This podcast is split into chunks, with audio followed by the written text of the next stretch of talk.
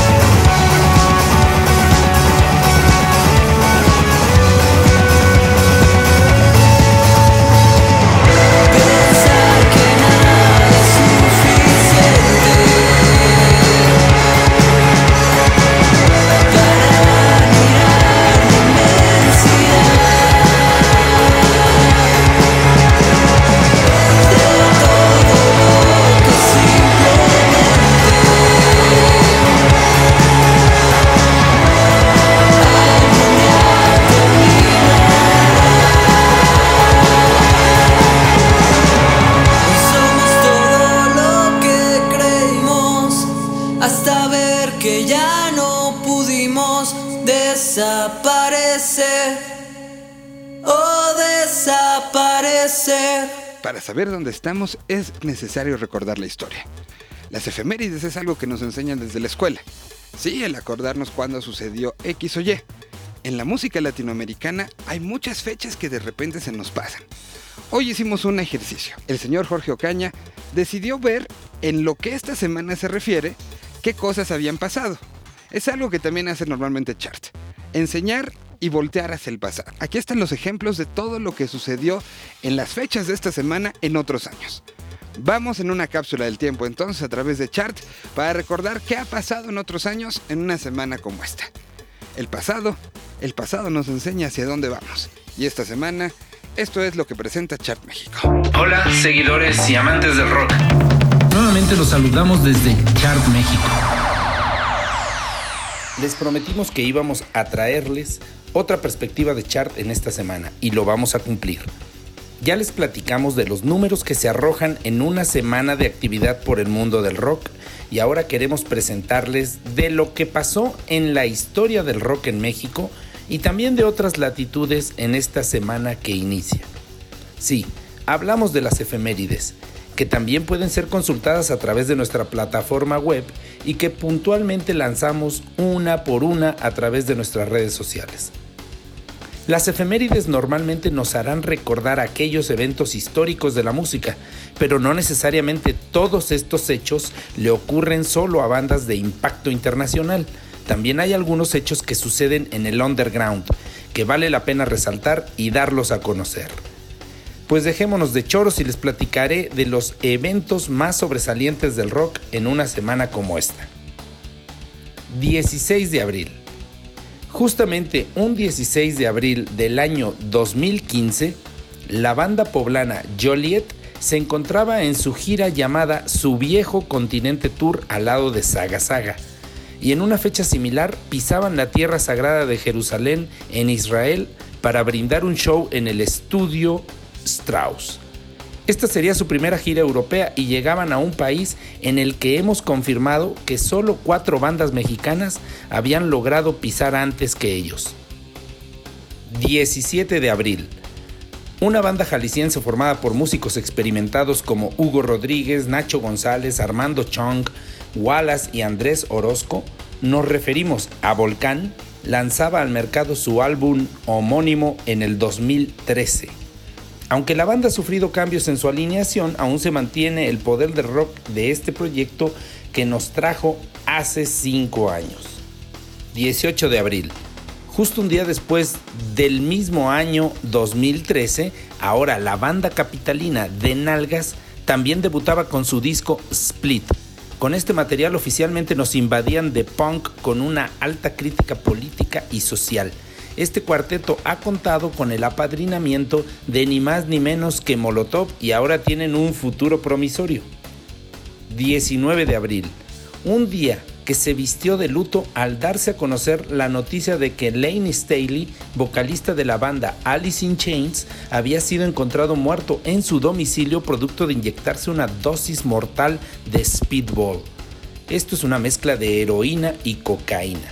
Su cuerpo fue encontrado en una fecha como esta del año 2002, pero Lane había fallecido dos semanas antes.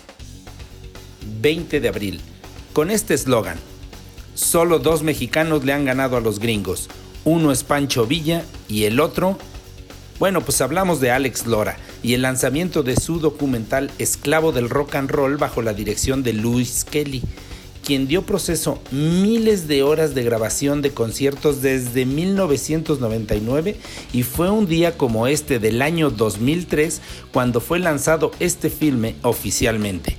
Ya cumple 15 años. 21 de abril. Hace tres años, la banda de Guadalajara Technicolor Fabrics lanzaba el primer sencillo, Aviéntame, de su tercer álbum de estudio Bahía Santiago.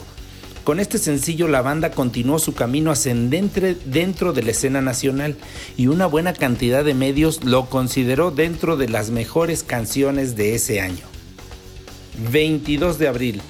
El siguiente domingo se cumplirán seis años del debut discográfico en plan solista del rapero regiomontano Pato Machete. Su material llamado 33 contaría con diversas colaboraciones por parte de Eli Guerra, Gil Cerezo, Tony Hernández y la sorpresiva participación de Eugenia León con la canción Plata o Plomo.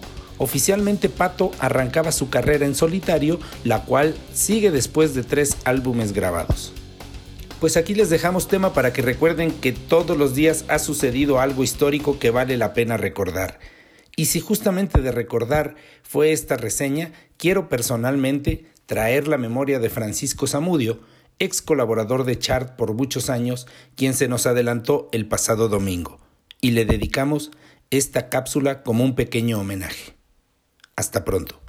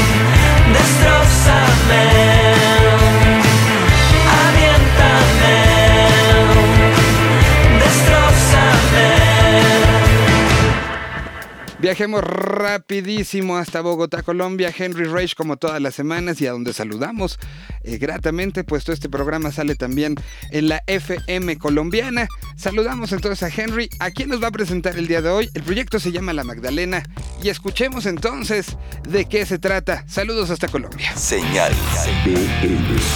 Hola amigos, ¿qué tal? Les habla Henry Reich desde Bogotá, Colombia. Un saludo a toda la gente de Señal Vive Latino de México. Un saludo a Miguel Solís. Y hoy hablaremos de la agrupación Le Magdalena, una banda que lleva año y medio haciendo esa progresión y comenzando a mostrar su música. Liderada por eh, Carolina Castro, la agrupación Le Magdalena hizo en el 2017 una gira por todo el país en un festival llamado Parche Rock, que lo hizo por toda Colombia. Parche para todos ustedes acá en Colombia Colombia, Screw, eh, familia, y hizo una gira por varias ciudades como Medellín, Cali, Santa Marta, Barranquilla, Tunja y Bogotá.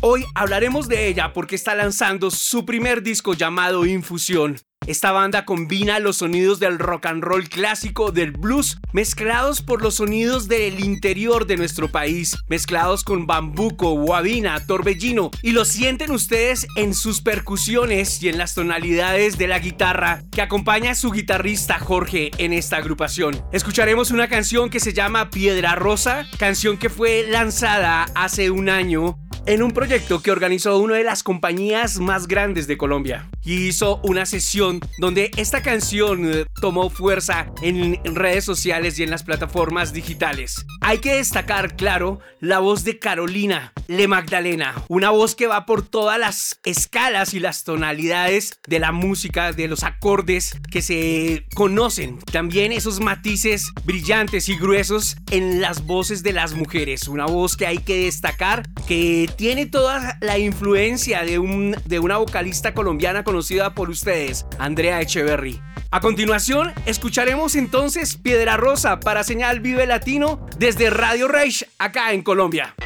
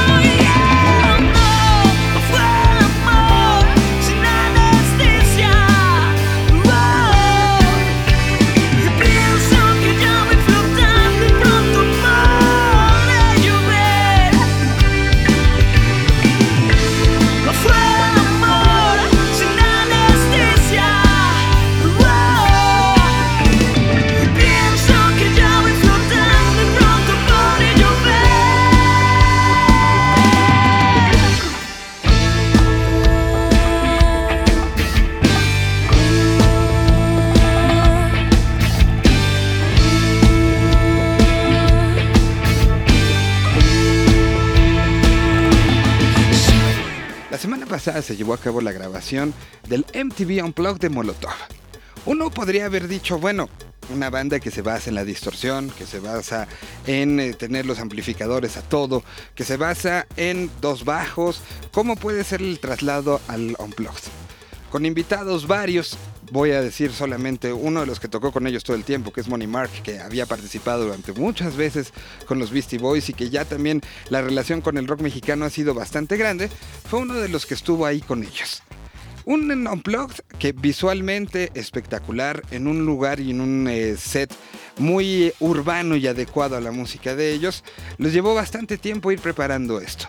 Tuvieron invitados especiales y tuvieron algo que, pues los que estuvimos ahí, no podríamos decir eh, a ciencia cierta cómo acabó sonando todo. Recordemos que es una grabación que tiene las repeticiones y que hay partes de la música que hasta que está en la mezcla final se pueden distinguir de una manera total y absoluta. La mezcla y todo el asunto llevará algunos meses, pero hay que estar muy pendientes del momento en el que salga. De los puntos importantes que hay que tomar en cuenta es que es el regreso de una banda de rock a este concepto de los unplugged. Ya habíamos tenido la inclusión de algunos personajes que estaban un poco alejados de la historia de lo que significa MTV. Justamente Molotov estuvo ahí en esos momentos de los 90. Se les había propuesto esto y decidieron esperar a otro momento. El momento llegó y ya está grabado. Las sorpresas vendrán próximamente y mientras tanto, una canción que habla de la vinculación de Molotov con la escena latinoamericana. Aquí está Lagunas Mentales que menciona a muchos, muchos, muchos, muchos, muchos, muchos, muchos y que de cierta manera es un reflejo de lo que otra vez está intentando este canal de videos haciendo esos unplugged. En su momento eran una unión latinoamericana. Esperemos, esperemos que vuelva a suceder de esa manera.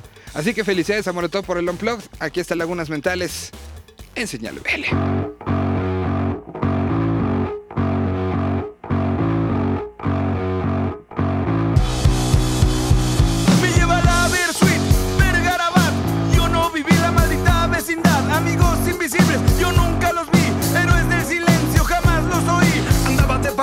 Cuando tocaba banda. Y fue el otro yo el que fue a ver a la banda. Cuando tocaba mano dijo chao y me fui. Y el café Tacuba no me deja dormir. No deja dormir, no deja dormir. Yo no comer animales de mar. Ni no conocer a Andrés Calamar. Cuando tocaba el trillo escuchaba cri cri. Me hacía pipí, no me dejaban ir. No creo en la sotería y nunca había brujería. Y no pudimos ir a los de Charlie García.